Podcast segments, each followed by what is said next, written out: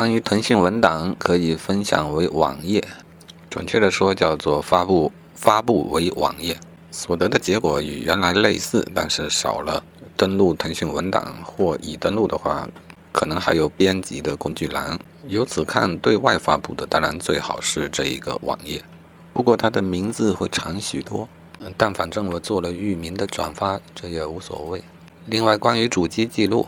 到底要不要三个 W？我比较纠结。后来一想，那你两个记录都给它添加了，不就完了吗？所以现在就有两条，一条三 W，一条是 at。转发地址呢，现在也统一都改为腾讯文档所发布的那个网页地址。啊，我去，有个担心的问题，实践了一下，好像确实如此。原本我分享的是腾讯文档的地址啊，虽然显示上没那么完美，但是呢，至少它是可以及时同步的。当我在腾讯文档上更改页面、增加新内容的时候，访问也及时的会看到最新的内容。但如果我将其发布为网页，似乎这个网页便是被固定下来的一个页面，那么我的新的更改呢，则不会体现在这里。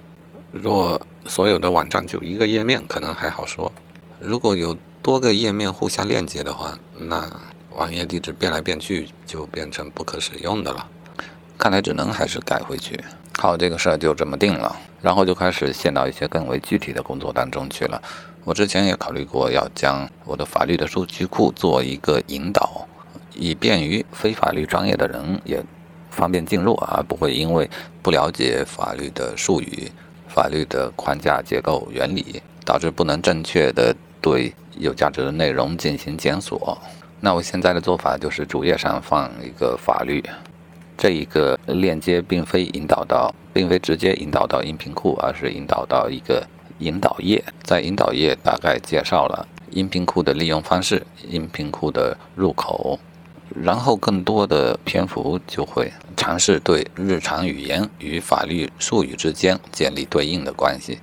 啊，这是一个大活儿，做完不知道到何时啊，这个后面再做记录，还是再介绍一下网站。现在的想法当然就是一个首页。呃，如果首页上的这个话题，比方说泛娱乐，那它当然直接链接到喜马拉雅的泛娱乐专辑去了。这种也是无需检索、无需说明的，本来就是比较娱乐的内容。又比如电影、工具技巧，但是有一些内容则需要有引导页了。显然如法律啊，甚至包括读书，因为读的书有一点多啊。如果是不同的书。能够分别将其引导，当然是最好的。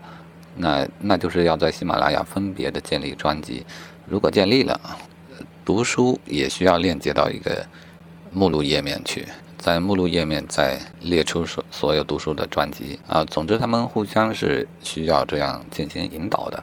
那我就需要频繁的调用这个各个页面的网址啊。因此，我又建了一个网网页。或叫文件吧，就是叫页面和资源。在这里，我把我所建的所有页面的地址记录在这里，也把喜马拉雅上现有的资源啊，每个专辑的地址也记录在这里，方便调用啊。当然，如果懒得做的话，这个呃，将来自己翻找腾讯文档文件夹下的各个页面文件，再去拷贝它的地址。